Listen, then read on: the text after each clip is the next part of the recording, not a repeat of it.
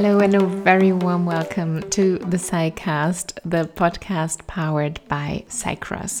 We at Cycross are building a software solution for company internal podcasts. So, we would like to bring podcasts and audio messages into company internal communications. And in this podcast, we talk with communication experts, with change makers, and with people that are experts on the future of work about what is happening in internal communications in companies, where are we heading to in the future communication and workplace setting. And today, and today, Luis, Luis Suarez is my guest. Luis is a business developer, social business, digital transformation, and data analytics doer and he did a lot of interesting things in his business life. But most interestingly for me, and why I had this conversation with him, is that he is the founder of the No Email movement, which started back in February 2008. You are hearing right, 2008, and that's about as long as Luis is not using email anymore. So, a world without email, a working world without email, is already reality for him for over 10 years. And I read Cal Newport's book, A World Without Email. I posted about it on LinkedIn, and someone said, Oh my God, you should talk to Luis. Like, this is an old story for Luis. He's already doing it for over 10 years. So, Luis and I started communicating on LinkedIn, and we recorded this episode. And you will hear now how passionate Luis is, of course, also about this topic about the no email world and communicating differently. And of course, I had so many questions to him of how does this work and how did this work and where are we heading to in in the future with all this communication mess we currently have going on. It's quite a long episode, so maybe you will listen to it in chunks. Um, but I think it's a super interesting conversation. Luis had so much to share. And of course, it's also a very complex topic, so maybe we will have to record a couple more but here's the first one for you with Luis. Enjoy. So, Luis, then let's get started. I'm really looking forward to this conversation now after we already had such a nice chat uh, from the Canary Islands to the north of Germany to the cold. And we connected actually on LinkedIn, Luis. I will tell the story in a minute because it's so nice. But first of all, very warm welcome. It's great to have you. Thank you. Thanks for having me. How are you doing? Yeah, great. Uh, despite the cold, like we already discussed, and um, and actually, it's it's funny because we met on LinkedIn a few weeks ago. Mm-hmm. Um, I had read Cal Newport's A World Without Email book okay. that came out recently, and I did a mm-hmm. post about this. And someone tagged you and said, Luis, look at this. Can you believe it? People are still talking about this like it's a piece of news, um, while you already practiced this for such a long time. And, and, they shared some links and some emails, and basically, right. you stopped around 10, 15 years ago to use uh, 2000, 2008, actually. I okay. started in, uh, it's, it's, a day that you will remember because mm-hmm. it's a day that you will remember, right? Mm-hmm. And that was on the 15th of February, 2008. Okay. That's when I started, that's when I started with it. And um, it's, people tell me, okay, so after all of these years, because, you know, there are a lot of things that people have said over the years, mm-hmm. right? How it was, a PR marketing stunt and how he was, you know, he's just doing that because he's working for a large corporate. Mm. He's just got it easy because he got the access to technology. You know, lots of mm. people have said lots of different things, right? And and I can tell you that it's been it's been quite a journey because mm-hmm. it has started for something very concrete in terms of mm-hmm. uh, talking about the whole notion of productivity, right? Mm-hmm um, and what is a productive or an effective knowledge worker mm-hmm. and and what is not and mm-hmm. and as a result of that i started doing this or i started embarking on this journey about how do we reframe and redesign how work happens without email mm. because now if you tell people now any person in the world whether they are their own business a small business corporates that they're going to take away the email from them you kill them all yeah. Yeah. You kill them all. They will tell you, oh my God, how am I going to get work done? And I go like, well, don't you see the problem? yeah. Right? Yeah. So so in a way that's that's how I started like 13 years ago. So yeah. and and and it's been a fascinating journey because you le- you realize that when you started, you started thinking that I'm going to see how long it lasts, right? Mm-hmm. And eventually it becomes a philosophy um, mm-hmm. in terms of how you view work, how you view life, and how you actually combine both, and what role email plays with all of the other various different tools in in in in the corporate landscape that we have for people to communicate and collaborate, right? Yeah. So in a way, it was it was something that I didn't think that I needed at the time. But once I got started with it, I thought like, my God, there's no way back. I mean, as, as I keep telling people is once yeah. you see the light of not living using email, mm. boy, there's no way back. Mm. You, yeah. No matter what you would it's work, already no such a good quote. I have to write that down. once you see the light yeah so let's actually yeah go go into that so it's it's 13 years ago now that mm-hmm. you stopped using email and you were still working at ibm you mentioned mm-hmm. that large corporate at the time right.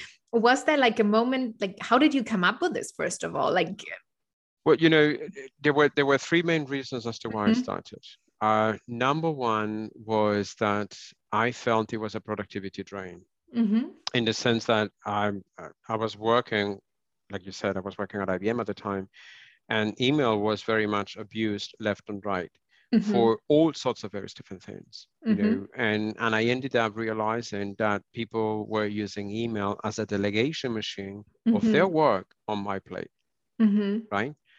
Completely opaque, obscure, private, mm-hmm. no one else knowing what was going on. Mm-hmm. And then eventually I would go to my boss, you know, have a conversation with my manager. And my manager would say, Hey, what are you doing? And I said, well, I'm doing this and doing this and doing this and doing this. And they would say like, yeah, but I don't pay you to do that. That's someone else's work. I say, yeah, yeah, but it comes through my email, mm. you know, and, and I can't mm. stop it in a way, right? Because mm. you get all of these emails coming through. So I said to myself, you know what? Um, I'm quite happy to collaborate with people. I'm quite happy to help people, but we're going to do it in the open. Yeah. Right. So that people will know exactly what I'm working on. Right uh, not just the person who asks me. So, so my first initial reason as to why I started was that I didn't feel that email was helping me become a productive employee, mm-hmm. right, or an effective employee. Mm-hmm. Um, the second reason was that at the time, I was doing a lot of um, coaching and mentoring mm-hmm. of, of younger employees into the company, right? Or people who were doing their PhDs around the mm-hmm. whole notion of enterprise social networking and they Google me up, they find my name, and they say, "Hey, I would like to interview you." Right? And interestingly enough, in my all my interactions with that younger generation, I never used an email with them. Mm-hmm. It was always mm-hmm. messaging, chatting apps, it was ESNs, it was social media tools, it was everything else but mm. email. So I thought to myself, hang on, if this younger generation in a few years' time will become the vast majority of the active working population, if they don't use email, unless we adapt to them we're going to have trouble. Mm-hmm. Right. So I decided to, you know, move away from email because I saw them coming in and saying, hey, this is how we work. Mm-hmm. We don't feel comfortable using email, so we might as well, you know, come to where you live, right? Mm-hmm. And that was the reason why I, I stopped using email, that I wanted to uh, venture into exploring what it would be like living in a world where the younger generations live that I didn't before, which was, you know, I had a lot of email and they were already using all of these social digital tools, right? So I thought like, okay, that feels like a natural form of me diving into it, right? And the third reason was because throughout all of that time that I was working at IBM, I was doing a lot of work around, you know, consulting and persuading and influencing for my fellow colleagues to understand the impact of social digital tools mm-hmm. like ESNs, right? Enterprise social networking tools. And over the years, and, and I started using these social tools when I was at IBM in year 2000, right? So over that period of eight years, you get exposed to a lot of excuses from people. Mm-hmm. They used to be reasons, but now they're excuses. And, and if you want to, we can dive into that um, more than anything else because of the mm-hmm. pandemic in a way. But mm-hmm. you know, mm. a lot of the excuses that they were saying, uh, there was one that was quite consistent when people were coming up to it. I said, you know, I don't have the time for this. Mm-hmm. I don't have the time to do social. I don't mm-hmm. have the mm-hmm. time to use all of these social networking tools because I have got, you know, so many emails to process, so many meetings and this customer work, and I have got all of these tasks and then whatever. And then on top of all of that, you're asking me to spend time on social tools. So I said, okay, fair enough. So if you don't want to use these social tools, I'm gonna go for you and hit you hard where it hurts the most, mm-hmm. which is, you know, how much time do you spend on email? people were telling me, yeah, I spend four, five, six hours a day, you know, mm-hmm. which is, I know that it's crazy, but mm. it's probably even larger numbers now. Mm. And I said, okay, so what if I could find a way to show you how you could free up those six hours a day or five hours or four hours a day to do something else? Would you do it? And they said, yeah, sure. Okay, so I'm mm. going to dump email for you. And I'm going to take it to the spin and I'm going to show you how you can still work as a productive employee without using email, even in a largest corporate environment like IBM, right? So those were the three motivators as to why I started.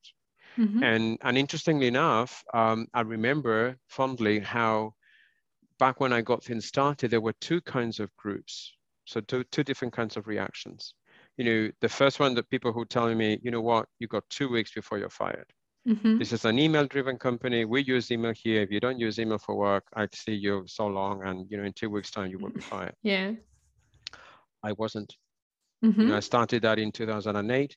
I left the company in 2014 because I thought my job was done in terms of what I was responsible for and how everyone had an understanding and an awareness and an active involvement of using social digital tools. So I thought, okay, my job here is done. Time to move on right? So I wasn't fired two weeks after. And the other group of people who would say like, wow, that's a bold move. We're gonna watch and learn what happens from here, right? So mm-hmm. I had a lot of encouragement from people telling me like, wow, way to go. How is this guy who lives in the Canaries, whose boss is in North Carolina, who does global projects, not use email? Like, hello? Really? Yeah. Like, where you come from, right? and and eventually you know i started doing that and i remember how the first three weeks they were really tough Mm. You know, I, I did not know that I had such an addiction, and I'm using the mm. word properly here. I did not know or did not realize how addicted I was to use email did I mm. stop using it. Mm. You know, yeah. that's a typical thing I describe it. You know, you get an email, and before you read it, you're already replying. Yeah, yeah, yeah, yeah. Right? Yeah. Of course, and, and your and whole day is centered around it as well. Right. Like, right? So, yeah. so resisting that urge mm. was incredibly tough for three weeks. Right, mm. the first three weeks, and, and then I remember how at one point in time I thought to myself, you know what, um, what the heck, I'm gonna go for it. I'm gonna, mm. you know, go the full stream, fight the urge, learn to live with it, learn to mitigate it, and eventually will dissipate. Mm. It took me one week later. So after I started for the full month, I was just like, boy, yeah, this is this is for me to stay. You know, and then from there onwards, everyone started to saying me, all over the place on social tools and blogging and using wikis and using social media tools and you know linkedin and twitter and, and everything else and then people were saying like my god like where does he get the time to do all of this online activity my He's response not writing emails anymore thank you very yeah. much that's exactly yeah. right that's exactly the point i said yeah. you see the time that you spend on email there's a time that i no longer spend on email and i use it elsewhere right mm. Yeah. And then people tell me, yeah, but eventually you're you're not really saving time you're basically just moving things around mm. because you know you, you, stop using email but then you use other social tools or, or, digital tools to collaborate and i say yes with a big difference that vast majority of the work that i do is open and transparent to the entire organization mm. something that i didn't have with email mm. so that positions you into a completely different mindset in a completely different wave of length in terms of how you view work and, and instead of protecting and holding your knowledge i'm proactively sharing it with everyone right mm-hmm. i'm building my networks i'm part of communities and that was when i realized that this was most more than just dumping a tool right this yeah. was more like a new way of how i would view life and work as a philosophy right like like instead of default to private which would which is what we do with email default mm. to open mm-hmm. right? You know, share yeah. everything openly by default. And yeah. what you do with that is you basically help people understand how work can be so much different, right? Yeah. And then people were telling me like, okay, so so you are on all of these social tools and you spend a significant amount of time. So tell me how is it helping you become more effective i said well you know as a starting point there are a lot of things that i i used to have within email that i no longer have mm. right? like duplication mm. like you know the reply to all like mm. people sending you the same attachment 50 times because it has been sent around 50 times right friction the back and forth Mm. You know, they I, I, reply and then you reply back, and then I reply back. You know, the lack of clarity when you all of a sudden you need to invite people through CC or BCC because mm. you need to have more information. Corporate politics, where people were using email as a weapon to bully others. You know, and play mm. political games when on the CC and on the BCC. you know, they added their manager, their manager's manager, their manager's manager's manager's manager, saying, "Hey, this guy didn't do the work."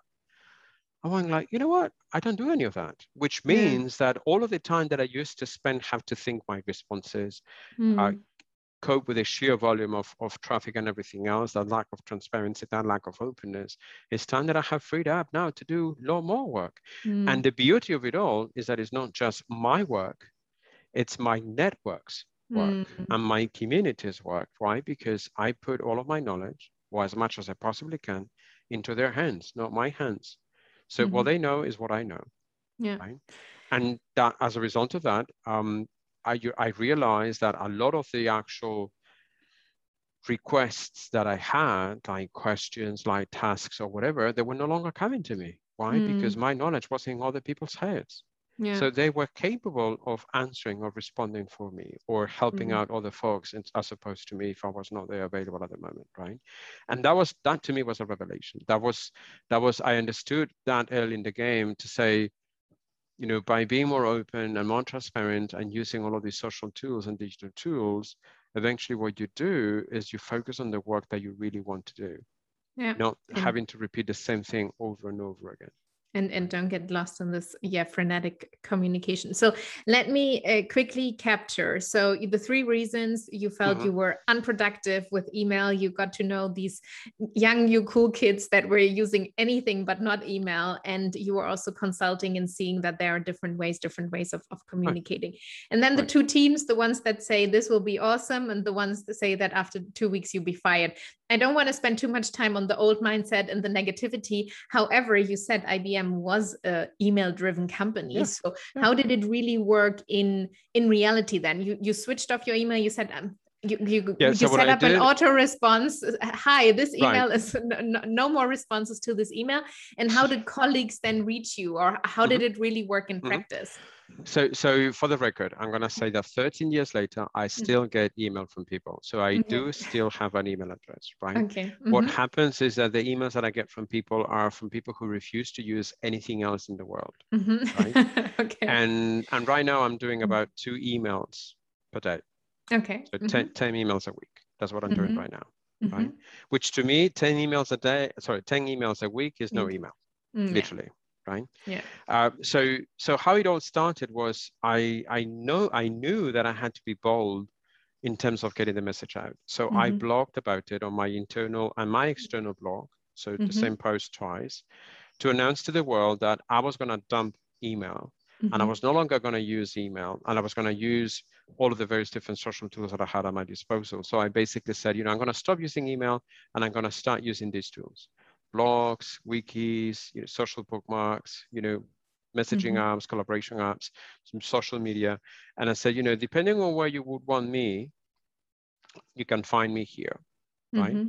My, you know, file sharing and all that stuff was happening online. So I was basically telling people, you know, if you want to get through to me, you will become more effective if you do it through social digital talents than if you do it from email, right? Now, obviously that took time it, it didn't happen overnight. It didn't happen with everyone. So one of the things that I did, which is also what I tell people about it, is that I spent an enormous amount of time showing people, walking people hand in hand, how I could use those social tools. So mm. if hmm. someone was sending me an email with an attachment, I will go and say to them, hey, do you have five minutes that I can show you how you can use file sharing? You know, like, I don't mm. know, hmm. OneDrive or you know, mm-hmm. SharePoint or Dropbox or Box or whatever the solution that is available, right? So do you have five minutes? And everyone is not going to deny you five minutes, right? Yeah. So instead of doing like a rundown of features over the, all of the different applications, are just focused on that particular task. I said, mm-hmm. I need five minutes, which was usually like three minutes or less, right? To show you how you can do this as well, how easy it is, right?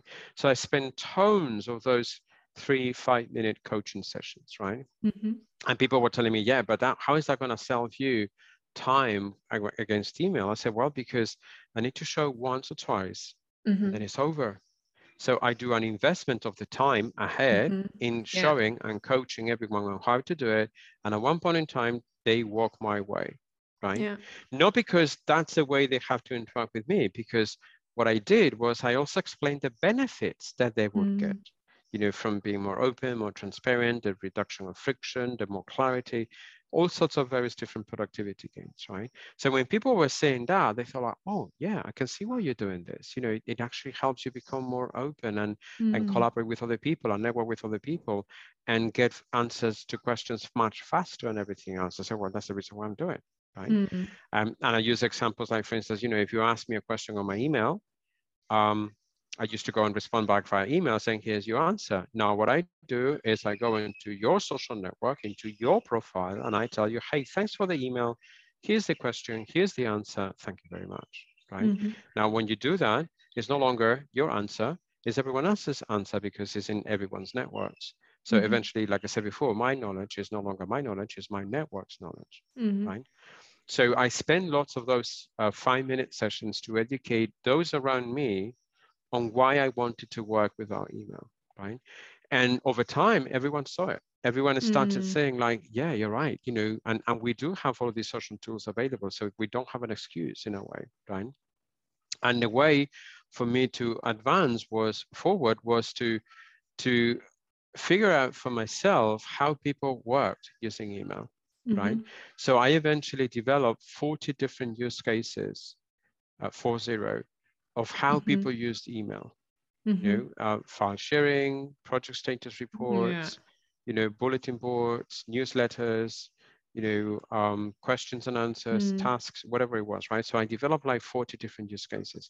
And for each and every one of them, I had a way of how you could use social tools. Mm-hmm. And for each and every one of them, I was explaining, here's your, your personal benefit that you will gain if you follow my example, right? Yeah then when people were seeing that, they were going like, oh my God, like this is so crazy. Like, why are we not doing this before? You know? And I thought like, yeah, why are you guys not doing that before? You know, like, like yeah. we've been doing this for a while, you know? Yeah.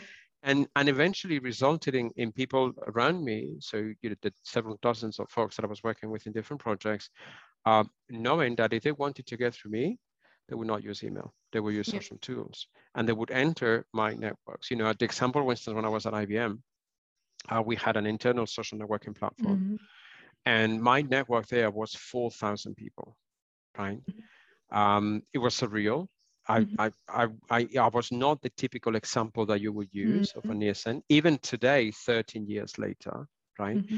But I understood that the power of the networks works in mysterious ways and then you can actually continue nurturing and working on those networks. So I evolved them onto the, that 4,000 uh, line.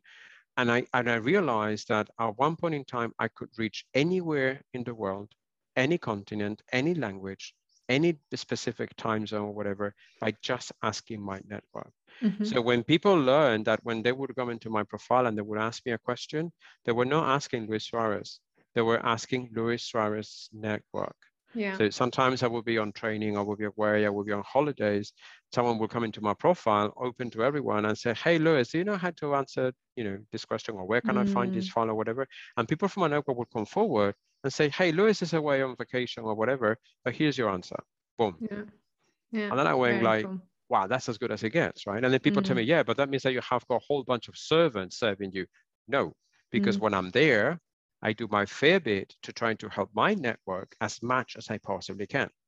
And, and that's it's always I, a group effort, right? I it mean, is, anyway, it is, and that's like, what I keep, and that's what I keep telling people that you know, it's not that I have reduced the six hours that I was doing email before, or four or five hours. Is that I have reinvested that time into network-driven work, right? Yeah.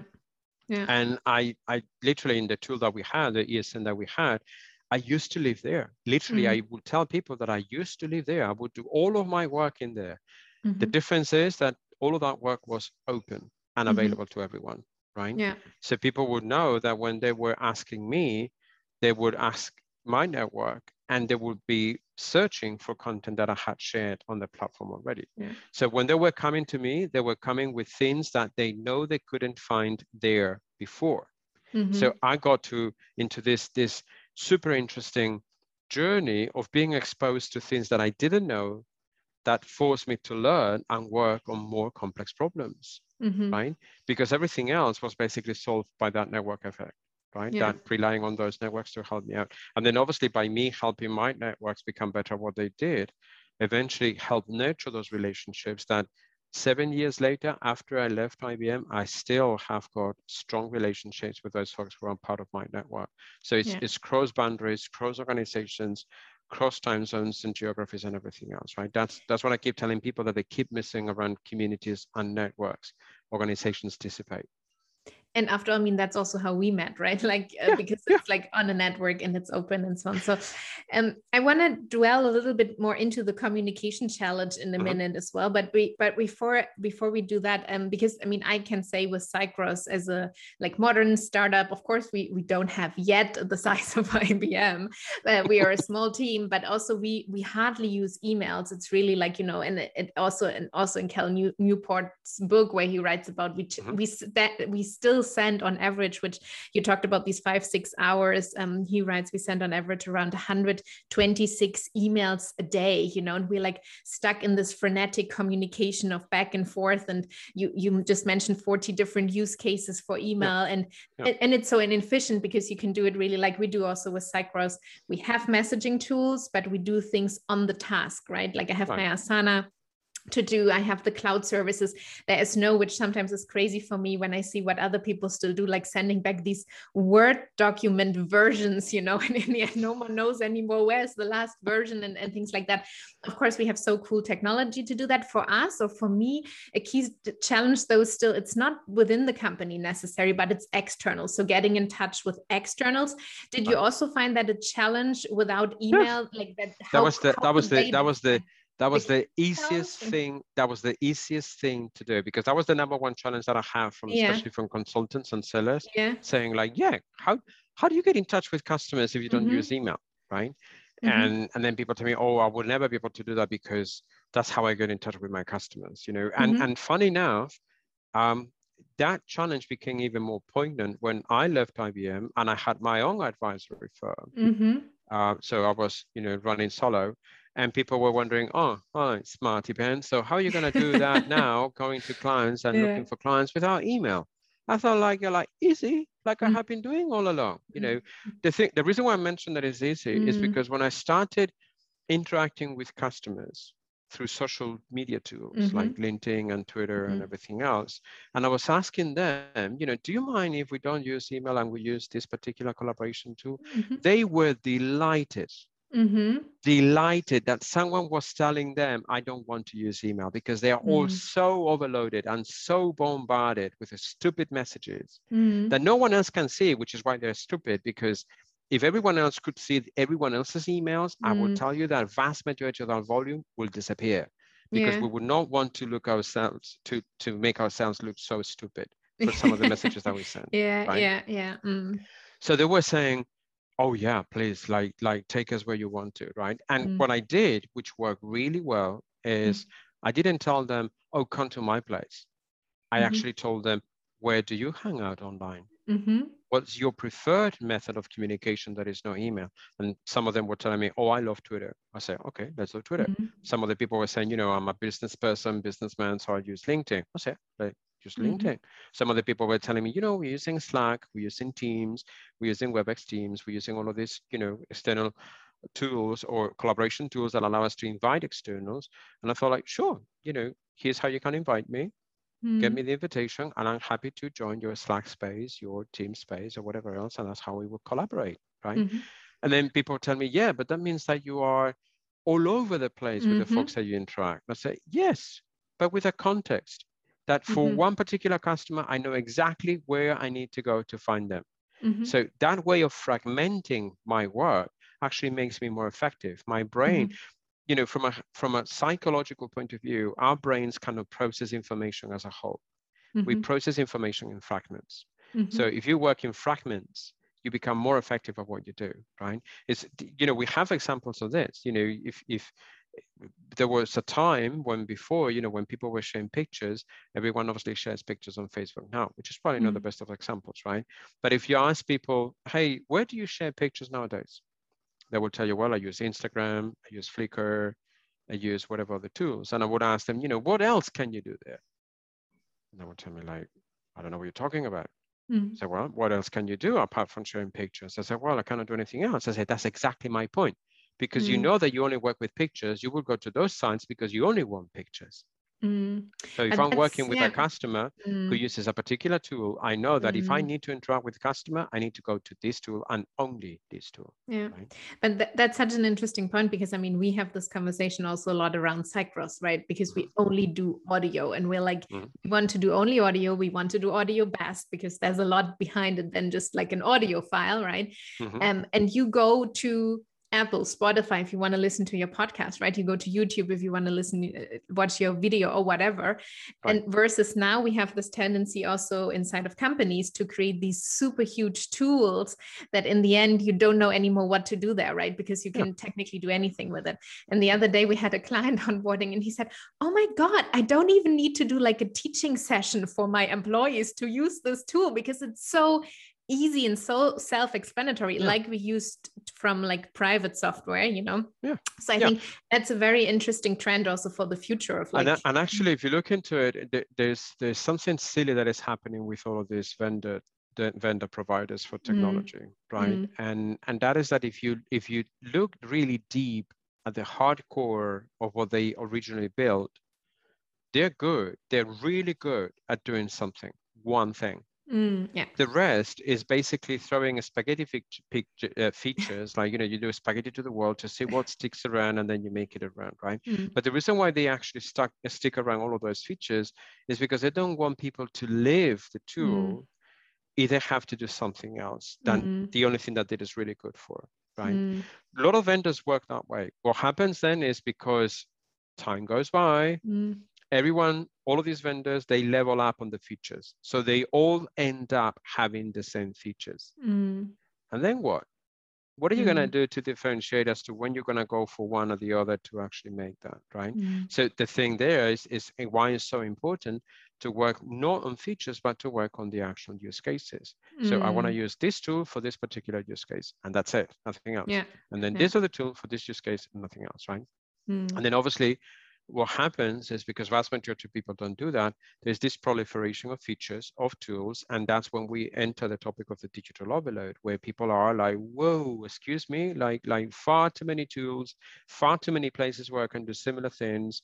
And then obviously the pandemic and forcing everyone to work from home, away from the office, and then relying more on these social digital tools has made things worse because it has generated a lot more volume, mindless volume, just to keep up just to yeah. you know make themselves visible. And when they go and they say oh hang on i can actually share this file in 50 different places. Like where do i start? You know i go yeah. like boy uh, where is the actual digital enablement that did it mm-hmm. happen with you guys? Where's the governance? Where's the change management? Where's the communications? Where's the coaching and facilitation? And then you realize oh we don't get that. We were just told that we need to work from home. I say like oh okay. So yeah. that's where the problem is right? And then when you go and and shift into because I mean you were mentioning earlier on uh, Cal mentions in the book like we do 126 emails right mm. per, per day I would say that right now it's higher than that because of the pandemic, mm right? But the yeah. fact that we're no longer in the office has increased the volume of private messages, has increased the volume of email, and has increased the volume of literally anything else like web meetings. And and the reason for that is because people can no longer see us, mm. like when you're at the office. So people mm. think like, well, if they cannot see me, I need to set, make myself visible. And how do I make myself visible? Being constantly in your inbox. Boom, mm. boom, boom, boom, or pinging you constantly, or having constant web meetings where I can see your video, right? Mm. We seem to have forgotten that to communicate well does not mean that you need to send thousands of messages. Mm. It's effectiveness, it's not quantity, right? And a lot of people don't seem to understand that and, and and and don't seem to understand it in the context of i want to overwhelm people because if i don't overwhelm them they will forget about me yeah believe me, they will forget about you the yeah. moment that you keep overwhelming them. That's yeah. it works actually the opposite way, right? Yeah, you you have to be very loud uh, in a no noisy world. I think that's often the, the approach to this. Yeah. Yeah, but but, but that's silly mm. because if you mm. look into it, we generate vast majority of the noise that is out there, right? And and that's ridiculous in in the sense of of you know everyone complains about the noise but no one wants to do anything about the noise. In fact, they keep adding to the noise, mm. right? And one of the things that I keep telling people is, you know, stop, stop right there. You know, mm. what is it that you want to do? But I said, what is it that you want to achieve, right? And then based on what you would want to achieve, decide what's the best tool and do that action, right? Mm-hmm. And that's yeah. it. You know, anything mm. else that you do about going through the tool, oh, did you check my message? Or did you check my email? Did you see my file? uh, hello, I'm not stupid. Mm-hmm. You know, I have got my ways of working, and eventually I will get there. And mm-hmm. and I keep telling people, and people tell me, yeah, what if I miss something important, like something critical, you know? And I go like, well, if you miss something important and critical, don't worry, it's gonna keep coming back to mm-hmm. you. Yeah. And every time that comes back, it will be bigger and bigger and bigger. And at one point in time, it will be so big that it will be out of your screen. Mm-hmm. If that happens, you're in trouble, right? but believe me, it will keep coming back. And in one of those times that keeps coming back, you will see it, you will action it, right? You know, a lot of the problems that we have with this, this abuse of communication is that people feel like it's a good opportunity to perpetuate what I call the cult of busyness. Mm-hmm. So pretend that you're busy versus mm-hmm. effective, right? Yeah. And that's Again, actually creating yeah creating more noise than we actually need, right? Mm-hmm. Whereas if you actually pause for a little bit and say, hey, you know, I need to share this, I want to share this, what's the best way? What's the best tool and for what audience, right? And mm-hmm. stick around with that, you know, give people an opportunity to learn how they can get the most out of your interactions, right? Versus constantly being there and being there and being there. That's that gets tiring and eventually mm-hmm. burns people out. Yeah.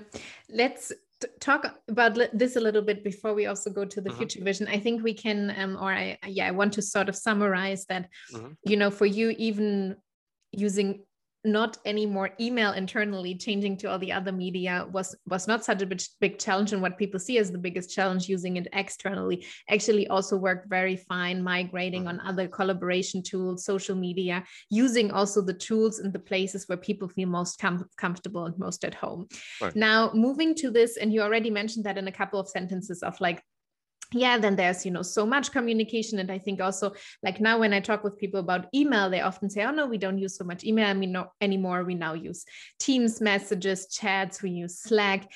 And sometimes i have the impression it has even made this worse in a way because this has even increased the speed of communication and the expectation also to have even sooner responses. I can see is the person online yeah. why, why are you not responding right when you then you've seen my message? yeah um, and and you sort of mentioned this also this being overwhelmed by all the communication right. and we using what i often think is we use an actually asynchronous tool that could enable right. us to also deep deep work concentrate on things and then i get to my messages right. when i feel like it's the right time in a yep. synchronous way right because we're constant and i think you you you told me this like two three minutes in one tool and then you need to swap if you notice that now yeah. we, we're messaging on slack yeah. we're not finding a conclusion we have to jump on the phone or something yeah and and like what is your view on this in, in the way of how also how we are using these tools is sort of broken and what could be a vision for the future of using this technology that is so amazing right and i'm thinking right. so many times we should already be so much more effective with everything that we have at our disposal how can we do that better we should we should be we could be it's just that we refuse to do it and and i tell you and I, no no this mm-hmm. i'm very i'm very opinionated about this mm-hmm. and the reason mm-hmm. why i'm very opinionated about this is because the moment that we stop wearing mm-hmm. the badge of honor of receiving x hundred of notes of messages of emails a day that's the moment that we will break free from the yoke of over communicating on useless stuff right mm-hmm. um, mm-hmm. that badge of honor needs to disappear in fact, when people tell me, oh, I'm so busy that I'm getting like two, 300 emails a day, I go like, oh, how sad.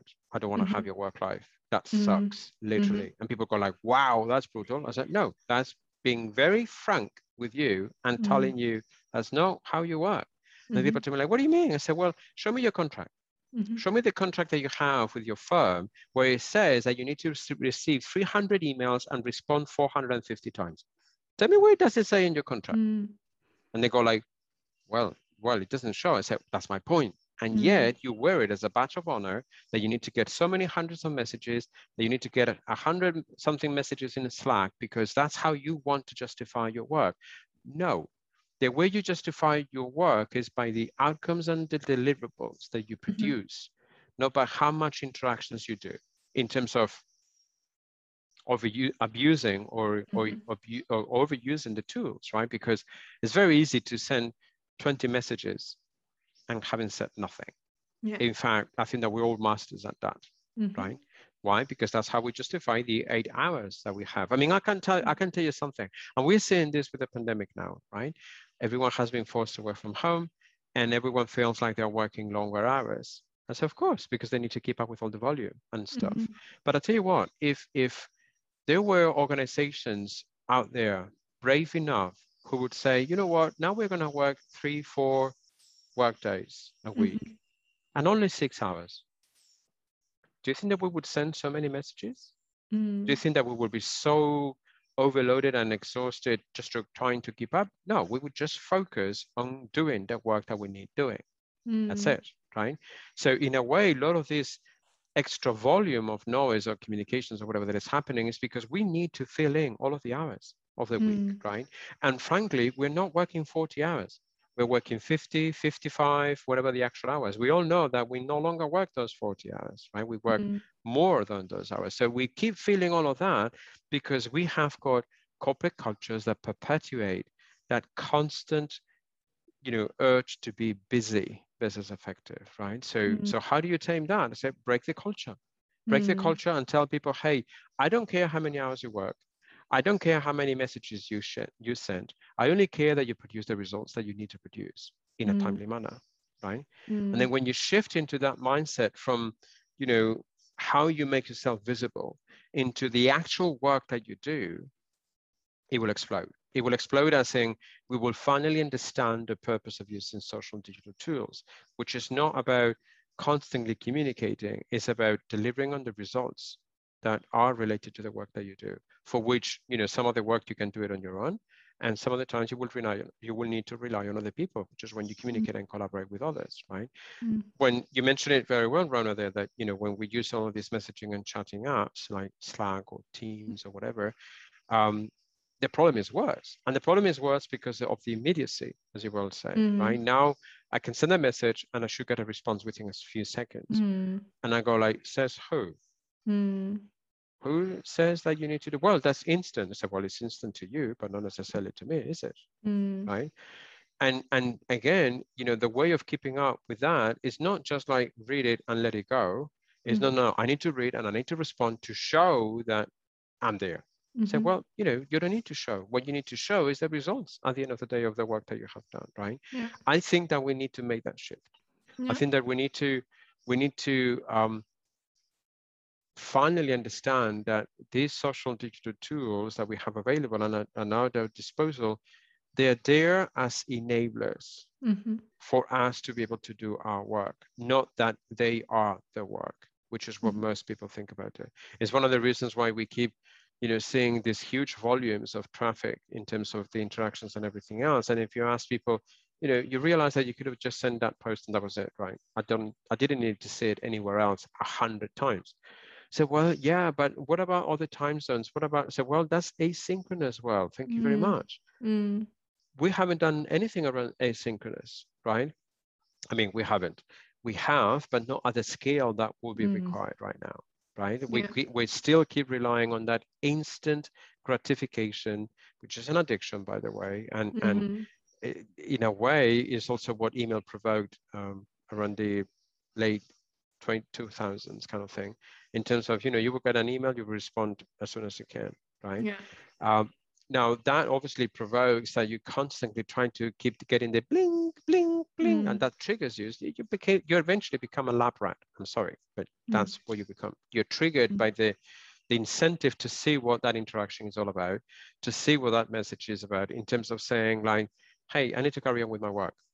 Mm. Yeah.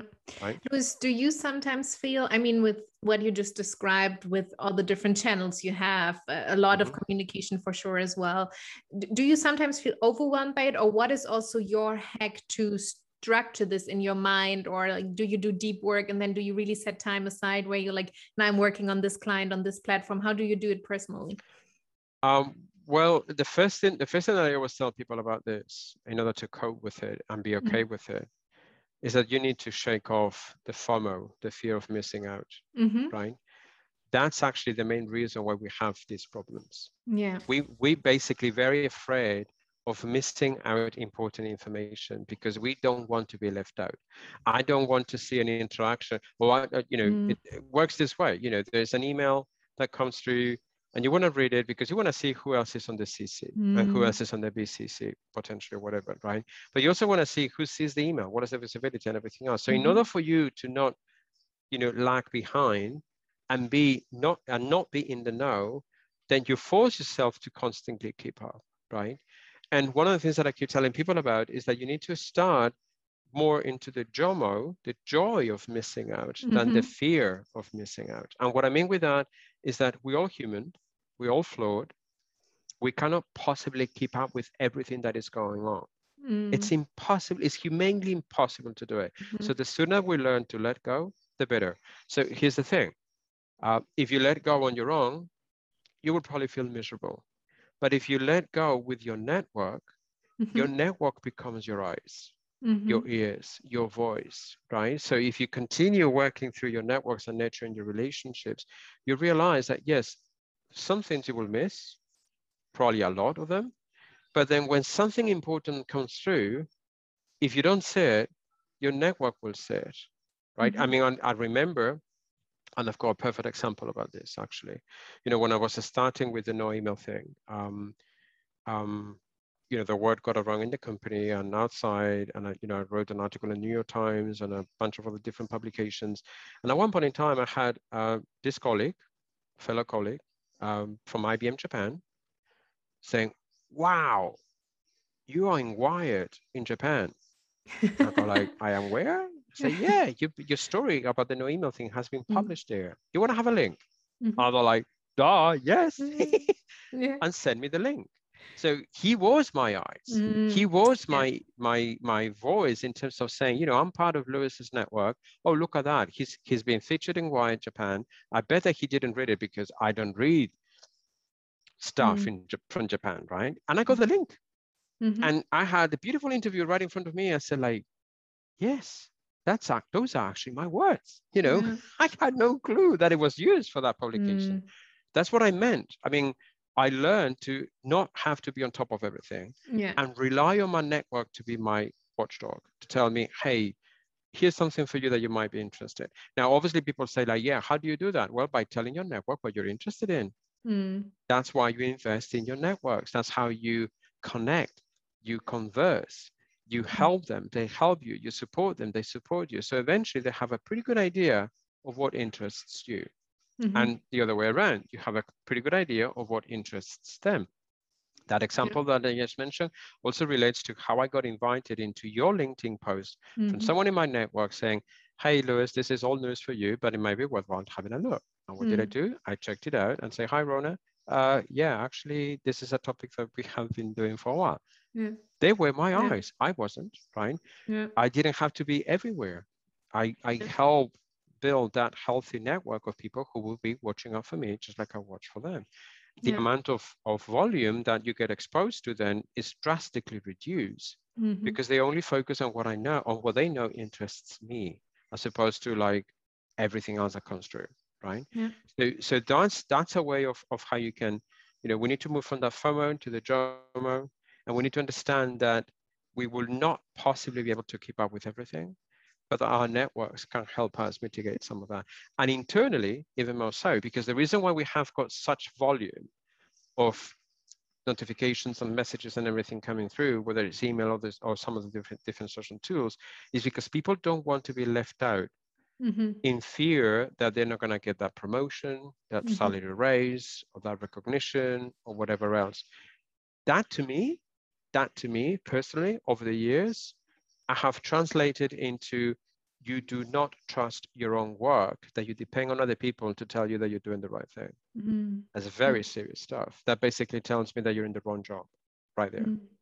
Because if you would trust the work that you do, it will be seen eventually by whoever needs to see it mm. and they will have to make a decision if it's not worth it for you to get that promotion or that salary raise or whatever and even if it doesn't you still know that you have done your work done properly yeah so you still should be yeah. satisfied with what you have. Such a huge topic, Luis. I think we could drill into so many more things. I mean, huge cultural topic, networks. I think we need to do another episode on mm-hmm. networks, how to build the right network, how to establish yourself as well, like that. Then people recognize topics. But so many follow-up questions. Given the time that we've already been talking and all the different right. things we touch on, I think we just need to do a follow-up um, episode. You know, to, to, to see to see uh, what what some feedback we also received from the mm-hmm. audience. I have two last quick questions. The first one is what is your favorite tool? Like, where do you feel most at home, and what would you maybe also recommend our, our listeners to take a look at? Um, is there one or too many? Yeah, there is. Uh, no, no, there, there, there, are two of them actually. Mm-hmm. Um, mm-hmm. One of them is internal. Mm-hmm. Um, so any organization that is mm-hmm. using an enterprise social networking platform has got my heart, mm-hmm. right? Not every single tool out there is an enterprise social networking platform, mm-hmm. right? It's got different attributes, different characteristics uh, about what we have talked in terms of openness, transparency, mm-hmm. virality, you know, uh, refinability, you know, reshareability, whatever you want to call it, right? ESNs are based on their own. So whenever a company tells me, hey, I'm using an ESN, I go like, oh my God, I love you guys. Don't mm-hmm. even, you know, that's it, right? So so internally will be ESNs, mm-hmm. and externally, by far, Twitter. Twitter. Twitter. Okay. Twitter is the is the king the king of of everything that you want to make on Twitter. I know that you know a lot of people will tell you, yeah, but there's a lot of hate speech and vitriol and a lot of abuse and a lot of you know societal issues or whatever. And I keep telling people, I'm sorry, but the Twitter is not the fault is your fault because mm-hmm. in Twitter you build your network. You mm-hmm. decide mm-hmm. who to follow and who not to follow. And if all of a sudden these folks that you have decided to follow, they change dramatically, it's up to you to let them go. You know, mm-hmm. no one is asking you to follow them. No one is asking you to say, well, if you don't follow me, I kill you. No. Mm-hmm. Twitter is the best, most powerful personal learning network that you can have right now in the outside world there right? Above LinkedIn, above Facebook, about above anything else, right? Uh, there, re- there is a reason for it, and that Twitter is essentially a global pulse that gives mm-hmm. you an opportunity to open up to the world to see what the world tells you, right? Mm-hmm. No restrictions, no filters, no stupid algorithms, because you can work with Twitter lists and everything else. So it gives you an unfiltered, uncensored opportunity to build how you want to learn from your networks. No other tool does that. And that's why Twitter to me, it's, it's brilliant. And the reason why I love it as well, and this is one of the things that is going to drive people listening crazy, is that in Twitter, sometimes you disappear for days, for weeks. Last year, I disappeared for nine months, mm-hmm. right? So imagine nine months without a single tweet, but I was reading Twitter every day. Mm-hmm. Why? Because I wanted to keep learning from my networks. Mm-hmm. So I was there, but I was not active. Mm-hmm. I was learning, but I was not making noise mm-hmm. because I wasn't sharing mindless, you know, stuff like, yeah, I'm having a coffee now, you know, or mm. whatever, right? Um, and what I'm trying to say with this is that, you know, Twitter is one of those tools where you can disappear and not feel guilty about it, if you know mm-hmm. what I mean, right? Yeah. People basically will see you like, oh, you're back. What happened? You know, mm-hmm. that's the constant influx of how the networks are working, right? You're a node, you're part of the network as a node, and eventually when, you know, those nodes, they're more active, less active, but you're still part of the network, right? And if you build for the long term, and I have been on Twitter now for 14 years, mm-hmm. your network knows that you are there all the time. Mm-hmm. So for instance, I haven't been in Twitter now for about a month, nearly, I think. I've been, you know, having a bit of a, of a break in there. And I still get mentions from people who tell me, hey, you need to watch this. Mm-hmm. They know that I'm not there actively tweeting, but they know that I will read that. and mm-hmm. I will react to it if I feel that I can contribute into the conversations, right? That's as good as it gets for your network. When they yeah. think about you when you're not there, right? And for me, Twitter is one of the best tools in doing that right now, and why I love cool. it. Cool. So these two recommendations for internal comms and external. And mm-hmm. last, your last sentences, Luis, the last words on the podcast in terms of your future vision. I mean, we touch upon a lot of things. I think you already mentioned a lot of things that you right. wish for for the future, that you're contributing, that you're also building. What is your vision of the future working world and communications there in particular? Well, I'm gonna take. I'm gonna. I'm gonna share my thoughts in the context of the pandemic and post-pandemic, mm-hmm. right? Mm-hmm um, I think that we're we're we are extremely lucky, and we have this unique opportunity of witnessing firsthand how a system collapses for something new to come through. So right now, with the pandemic and the increase in the use of social digital tools, we are witnessing how the industrial model of working for the last 170 years is dying. Mm-hmm. And that means that old notions of going to an office to work nine to five, of commuting, of having mm-hmm. lunch with your colleagues, of, you know, brownie nosing your boss, of playing political games, of, you know, having those internal politics having a place at the office, all of those are dying, right? In favor of us knowledge workers or knowledge work workers, I should say, having an opportunity now to refine and redefine how we would work look like into our lives. So one of the things that is going to happen, that has happened already, but most people don't don't want to to face it yet, is that the fact that we have been away from the office for so long because of the pandemic, um, we are never going to return back to the office mm-hmm. anymore we might, you know, people are talking about the hybrid workplace. I'm sorry, but we have been hybrid all along. The moment that you have one employee working away from the office, you're hybrid. Mm-hmm. So all of those organizations that tell you, oh no, no, we never work, you know, like people away from the office, I will go, okay, how about your consultants and your sellers? Were they working at the customer office or were they working at your office? Because if they were working at the customer office, they were already working hybrid because they were working at the customer, they were working while on the road, they were working from their coffee place, they were working from home because the traffic was horrendous and they preferred to work the first two hours at home and then they want to decline. So they were hybrid already, right? Mm. Um, so eventually what we're going to see is how we didn't have something before, which was a scalability. Scalability means now the entire workforce. We're gonna we're gonna see how we redefine work on our terms, not on the company's terms, right? And we're seeing that already uh, with a lot of folks who are working for organizations that are desperate to want to go back to the office. Mm-hmm. And what these folks are saying is, I need to look for a company that allows me to work distributedly, allows mm-hmm. me to work from wherever I want to work, right? Mm-hmm. I think that uh, once the pandemic fades away and we recover a lot of the different routines that we had before, going to the office every day is no longer going to be there. In fact, um, I'm saying all of this because that's how I started working myself from, from home 20 years ago, right? Mm. The whole notion of hybrid lasted for me one year, mm-hmm. one year, right? Before I moved into full time working from home. And 18 months later, I moved to the Canaries, mm-hmm. right? Where um, I was based, and this is, this is how I want to present the new reality. And the new reality mm-hmm. is is how at the time I used to tell people that I was working in three continents. Mm-hmm. My HR team was in Europe, my project manager was in North Carolina in the US, and I was living in Africa. Canary Islands is Spain, obviously, politically, mm-hmm. but geographically it's Africa. Mm-hmm. That was my reality. That's the reality that we're going through.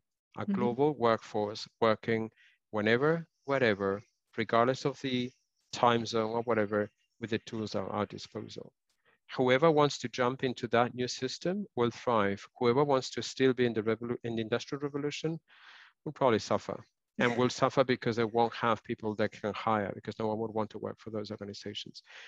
The biggest, the biggest myth that we have broken with the pandemic is that working away from the office is no longer a dirty word. Like when you say to people, I'm working from home, is no longer a dirty word. It's no longer like, oh yeah, you're lazing about, you're slacking, you're doing the laundry, you're tending the kids. No, no, everyone will go, oh, sure, no problem. We'll connect online. Why? Because we have all worked from home.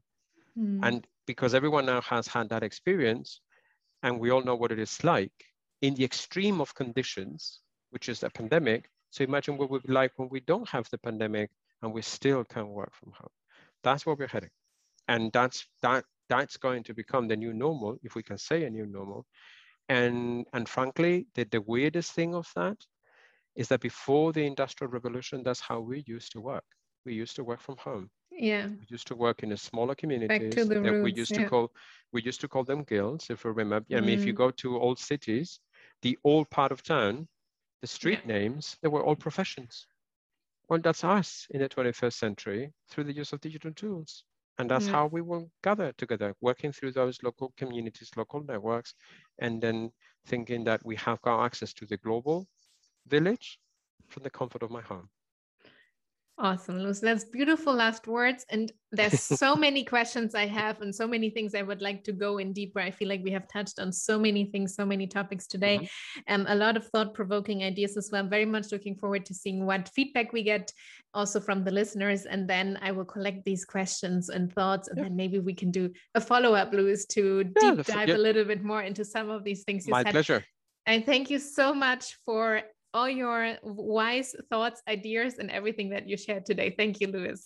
My pleasure anytime. And I'm happy to have a second, you know, rendezvous and we can just talk about whatever the questions that come from the audience and, and dive in deeper. You know, this is, I think that for vast majority of people, we are on the tip of the iceberg of what's available. And I can tell you that I am on that vast group of people as saying 20 years later after I started working distributively, I still feel that I'm on the tip of the iceberg. So there's just so much to talk about. So awesome, happy to go for part two.